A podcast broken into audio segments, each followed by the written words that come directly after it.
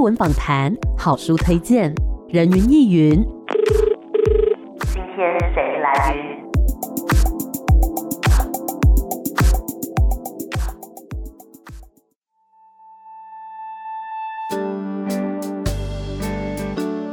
人云亦云。今天我来云。今天呢，人云亦云要来告诉大家啊，一个非常有文艺气息的活动哦。这次呢，要来跟大家介绍的是二零二二台北文学季，很开心可以邀请到的是主要的企划丹尼，你好，主持人好，各位听众朋友好。嘿，hey, 我们这一次呢，要来跟大家介绍的是二零二二年的台北文学季哦。那么这一次的主题呢，定为运转日常，我城一世风景。为什么会定这个主题？主题，那它有什么样的含义呢？呃，我想因为这两年的疫情的关系啊，相信大家的日常生活都改变了，那影响很大嘛，对不对？嗯。那所以呢，我每年的台北文学季呢，哦、呃，我先说这个是台北市政府文化局主办，然后是文讯杂志规划。那每年我们都会想不同的主题，是。那这两年就是希望运转日常，我相信大家都很希望能够找到自己原本简单自然，然后没有。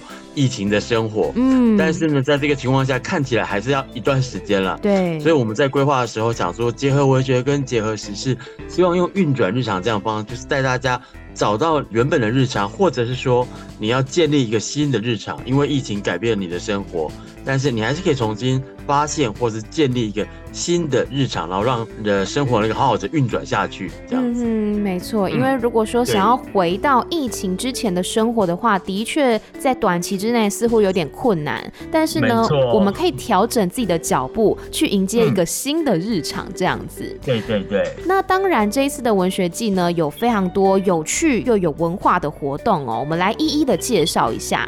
首先呢，要来谈一下是这个文学讲座的部分。很特别的是这一次。呢，分成像身体、信仰、创作、感官四大类型，另外甚至有特别加印哦。为什么会有这样子的分类呢？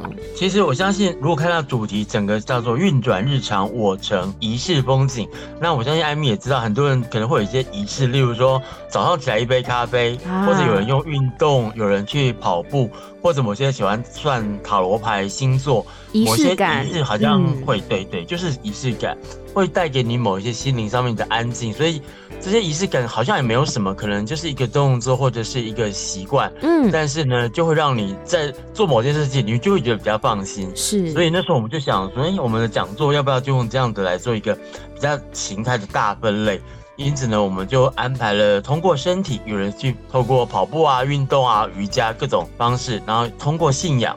最简单就是大家有人拜拜，有人祷告，有不同的信仰也会让你，嗯、这也是一种另外一种形态的仪式。是，然后当然了，我们通过感官，这里面我们就有一些讲座在介绍，比方说有人可能是听音乐，有人是像熏香，嗯，或者或者是像蜡烛，他会觉得比较自在一点，或者啦喝个小酒啦，喝酒不开车，开车不喝酒，没错，是，对，就是这也是一种另外一个方式。那当然有，这因为我们是台北文学季，所以我们也会通过创作，因为很多作家在创作的时候也会有一些很特别的习惯啊，或者是有一些不同的方法，然后让他的创作更顺利、更平稳。因此呢，今年我才会规划说，在四个大系列讲座，而且每个系列呢都会邀请一个主要的作家当一个主持的工作，这样子。哦，所以相信大家听到这边呢，一定也非常好奇，说那这一次的这个文学讲座的部分，分成这四大主题嘛，分别邀请了哪一些作家呢？我们的作家阵容群，因为台北文学季每年都将近二十多场，嗯，所以呢，大概会有近四十位了。是，那我就说几位代表，像我们四大系列的话，信仰方面是黄威荣老师，嗯，然后还有蒋雅妮老师作家，哦、以及马一航，他现在也是幼狮文艺的前主编，以及瞿欣怡，也是一个电台主持人，同时也都是作家。那在其他的对谈方面呢，我们这次也希望多一点跨界，所以嗯呃，像徐欣怡就会跟主持人曾宝仪做一个对谈，哦、对，然后我们也邀请到了像个人意见跟那个我们文坛非常对于服装时尚很有 很有感觉的陈柏青，嗯，所以我们也请了个人意见跟柏青的，也就是文学界跟艺术界跟时尚界的跨界。是。另外有一场是钟文英老师的小说家，他会跟阮丹青老师也是音乐人做一个跨界的对谈。嗯哼。所以其实呢，这一次在这个台北文学季，当然不只有文学的气息哦，那跟很多不同领域的这些优秀的创作者呢，也都是有所交流的。那其中有一个活动让我非常的好奇哦，就是走读体验，这是说民众可以跟着一起散步的意思吗？哦，是那个每年的台北文学季，其实我们这几年都会安排走读。其实近年来大家对于那种译文走读啦、导览都很有兴趣嘛，嗯，就不限于在室内的，所以现在几乎每年都会有办走读的活动。是，那但走读名额必须说，因为整个台北文学季的讲座活动都是免费的，那我们会开放预先报名。但是走读没有办法一次带什么那么多人，嗯，因为我们是有导览机，然后会有老师带着大家走，所以呢，这个名额会比较少，嗯，会在二十五位左右。是，那到时候各位可以看一下文学季。我们有报名网页，因为每年我我们在处理这个都是秒杀，嗯，大概三十秒就结束报名。没错，对，今年就是我介绍一下好了，其实有三场，因为今年主题就是运转日常，对，我城一世风景嘛，所以呢，如果那个艾米有看我们手册的话，上面就有今年会一个城市朝圣，是，嗯，那。朝圣的话，大家知道都有些什么神圣之路啊，或者有些人会去信仰，会去走自己的朝圣，对，到一个信仰中心嘛。那其实台北市也有这样子很多不同的信仰中心，所以我们今年安排了三个大系列主题了。那其中一个就是大家很熟悉，可能是蛮常聚会文山区的指南宫，啊、就是仙宫庙。嗯，对。然后第二个系列我们是走妈祖天后宫，是，嗯，对，因为妈祖是国民天后嘛。所以，我们这场叫做“国民天后出巡文学台北城”，嗯，把它结合起来，那就会带大家去认识台北市哪些重要的天后宫，但是我们也会结合一些文学跟文本，嗯，那第三条呢？如果在台北，你应该会知道，台北市的新生南路那边有清真寺，是。也有天主教，也有圣家堂，所以那一条路整个过来被号称是台北的天堂之路。哦，了解。嗯，那这三条路就是都会跟中央有关系，可是呢，我们每一位老师都会会带一些专业的文本，例如说，其实很多小说故事是会跟创作者他会写马祖，从马祖来出发的。嗯哼，对。还蛮有趣。那我有看到，就是呃，我们分别有走读讲师跟驻点讲师嘛，可不可以重点挑几位特别的来跟大家介绍一下呢？呃，像我刚刚说天堂之路有包括了那个。水瓶子老师会带走的，他是青田七六的文化长。嗯，那驻点讲是包括了大家可能会听过更新文教院，其实最早是带领的更新写作班。这个写作班造就了非常非常多台湾目前当代很有名的小说家、散文家，都是。呃，他们年轻的时候就参加更新写作班，对，然后现在就成了一个重要的作家。嗯嗯。那另外一场指南宫的话，我们请了指南宫的研究员帮我们带队，以及社大的老师。哦嗯、那这一场我必须要说，因为我们工作团已经先去试走。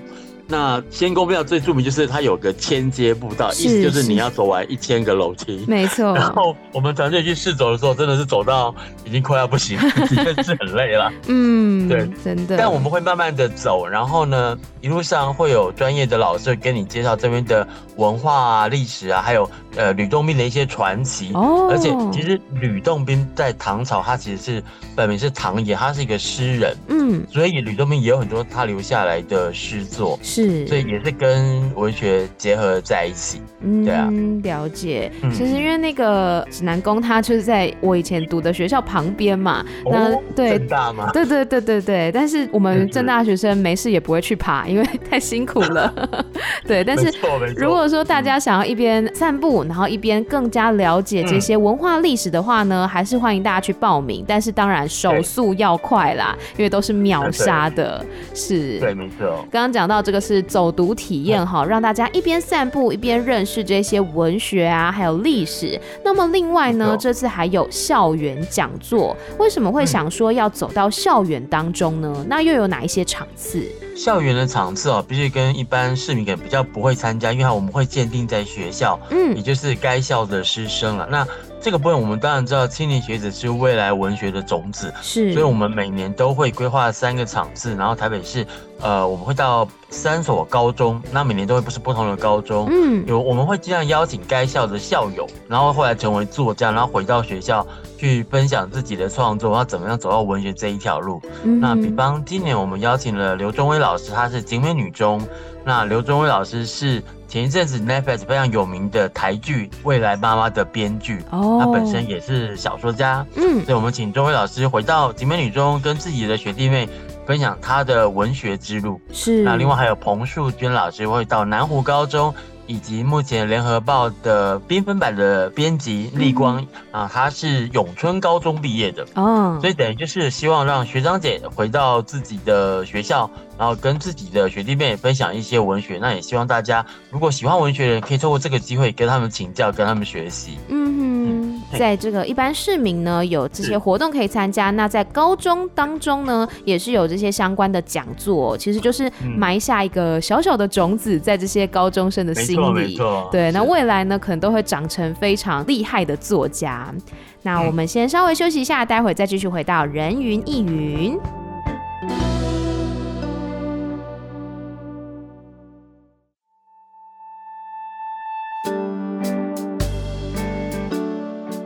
回来，人云亦云。今天呢，在空中跟大家分享的是二零二二的台北文学季。欢迎气化丹尼。哎，各位听众朋友好。嘿、hey，我们刚刚呢已经讲到了，这次台北文学季的活动真的是非常丰富，不但有很多的这个文学讲座啊，或者说呢，刚刚有讲到这是走读体验，甚至呢还走到校园当中哦。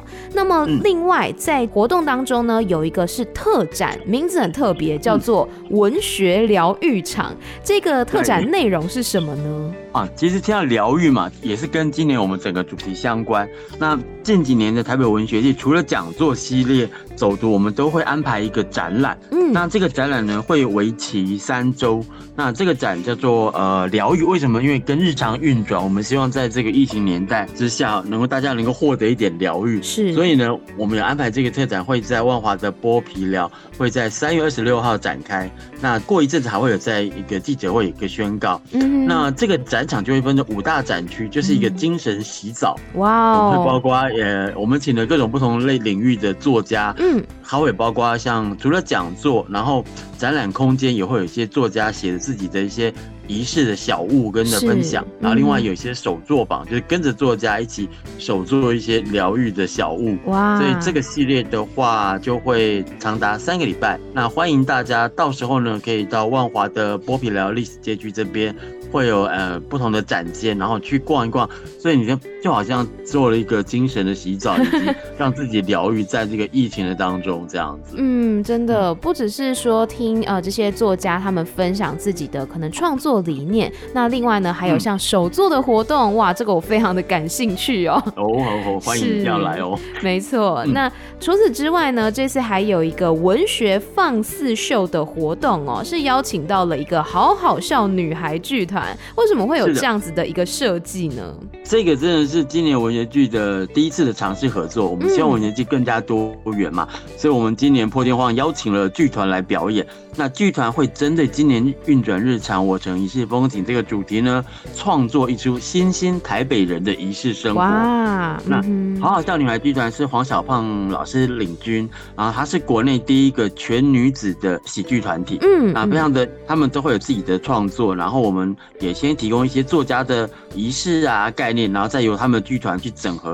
所以他们现在目前正在紧锣密鼓，会在做编剧的工作。嗯，然后我们会在西门红楼二楼的剧场，大概可以容纳两百五十个人。也就是说，这场活动欢迎大家都可以来参加，而且。这是台北市政府文化局主办的，所以呢，完全是免费的啊！但是你就要抢名额。对，了解。所以大家呢，可以从他们作品当中去看到新兴台北人的仪式生活，嗯。我相信应该是会很有共鸣的啦。尤其可能台北人会有一些固定的习惯，假如说捷运，我们可能就习惯右边，一些某一种仪式。啊或者它是一种习惯，是，可是大家好像就自然而然养成了。那我相信小胖老师会在这当中把一些有趣的、诙谐的，再结合文学部分，让你看到一些目前你在台北哪些是属于专属于台北人的仪式，或者他们喜欢用什么样的方式。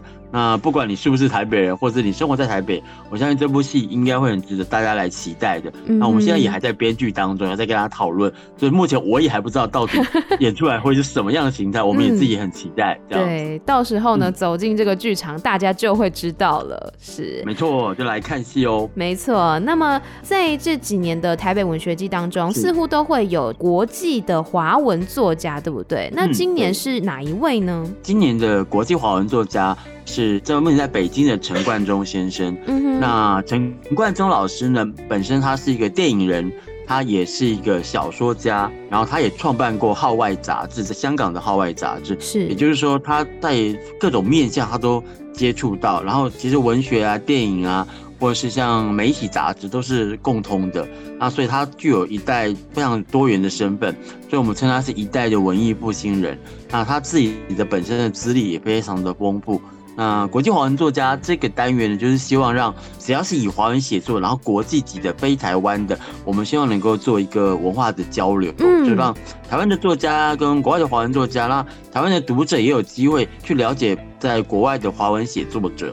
那当然，这是因为啦，以往他们都会来台湾办讲座，但因为疫情的关系，所以就不太能够这样子。对。所以呢，我们的团队特别到北京，我们安排了三场讲座在台湾，然后会有三场三段的三十分钟的影片。嗯。啊、呃，我们现在录好了，我们邀请北京的团队协助，然后已经录好了三段的影片。所以到时候呢，参加国际华人作家呢，你会先，呃，每一场讲座，假设说今天这个是我们是谈电影主题的话，我们会先。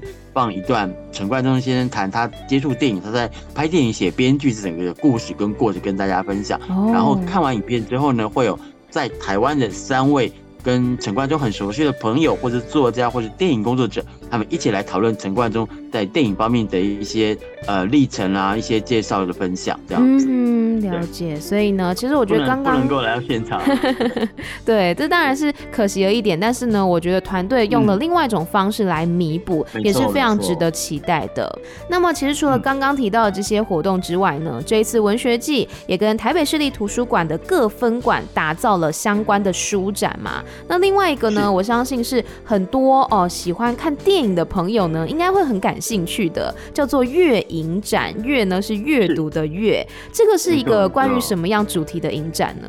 月影展每年都会跟台北文学季合作，那它主要的规划者就是大家可能知道光点台北，会有那个电影协会他们那边做完整的规划。那他们今年也有推出一个呃新系列的主题。那我想最熟悉的可能就是《追忆似水年华》这一本很厚很厚，大概没有人看完就知道的作者就是普鲁斯特。然后另外一个是非常重要的电影大导演，希腊电影大师安哲罗普洛斯的电影。那我相信喜欢艺术电影或者喜欢艺术文学电影的人，会非常喜欢这一系列的演出。是。那这个是会在光点台北，那预计会在六月左右才会上线。所以到时候，呃，我们我们目前在所有的北市立图书馆都会有发放那个台北文件的手册，那也包括虚拟都会在上面。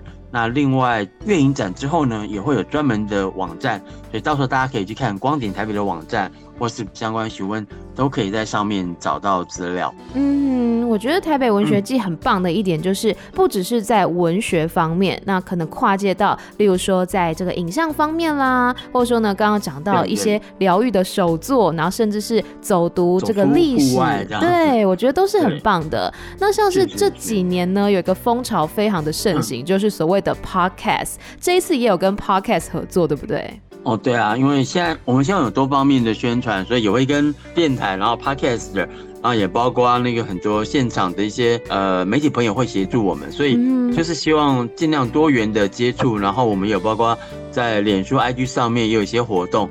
那我们每一场讲座呢，也会有一些相关的合作，所以如果你来听讲座，然后前五十名。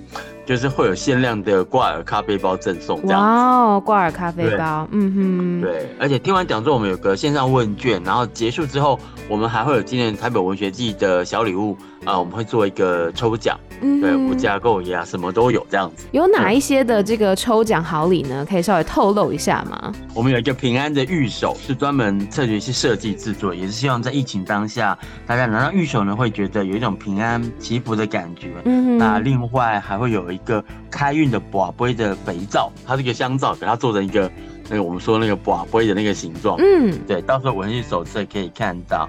那我们也跟日新注资行合作，也就是也会有一个签字的信仰，包括四个签字，然后会随机的抽选送给所有的参加的读者们。嗯，说，只要你有填写问卷的话，然后我们会抽出一些比较好的意见，或者比较很特别的一些内容这样子。了解，所以其实呢，在这次的活动当中，真的是五家购物呀，可以参加 免费参加活动，然后呢，又可以不管是接触到这些很棒的文学作品啊、作家啦，那甚至呢，还有这个好礼可以抽奖哦，所以真的是很希望大家呢都可以来关注这一次台北文学季的活动哦。那如果大家想要知道更多详细的资讯，因为刚刚资讯真的太丰富了，记不住的话，要去哪边查询呢？好，最简单的就是我们预计二月底的时候，文学季的网站呢就会完全的上线，所以到时候你只要在 Google 打台北文学季，就会看到所有的资料了。是，然后目前我们有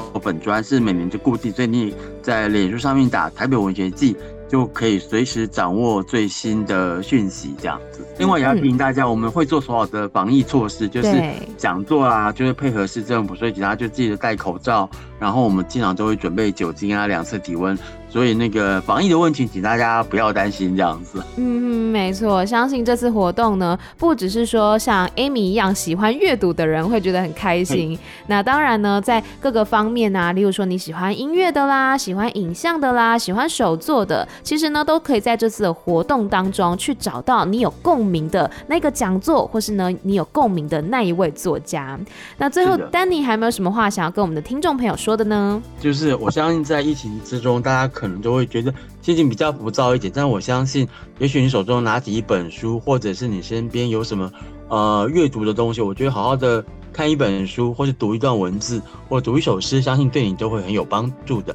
那台北文学季是提供一个这样的机会，那他也是台北市政府文化局希望呢，给所有的市民朋友更接近文学，更贴近文学，嗯，所以希望大家呃把握机会，尽量能够安排你的 schedule，然后来参加我们一系列为您准备的精彩的活动。嗯，对，希望大家呢在台北文学季当中，其实时间蛮长的，对不对？对，三月到六月初左右。哦、嗯，每个礼拜几乎每个礼拜六日都有讲座，是，所以你不怕没活动参加，没错，就怕你时间不够这样子。而且有一些他可能是要事先报名的嘛，所以请大家都要先锁定。一下这个相关的资讯，可以到这些网站上面呢、啊，或者说粉砖都可以来追踪哈、嗯。好，对，那我们今天非常谢谢丹尼来跟我们分享二零二二年的台北文学季，也期待在之后的讲座当中可以看到大家的身影。再次谢谢丹尼，谢谢，谢谢，拜拜。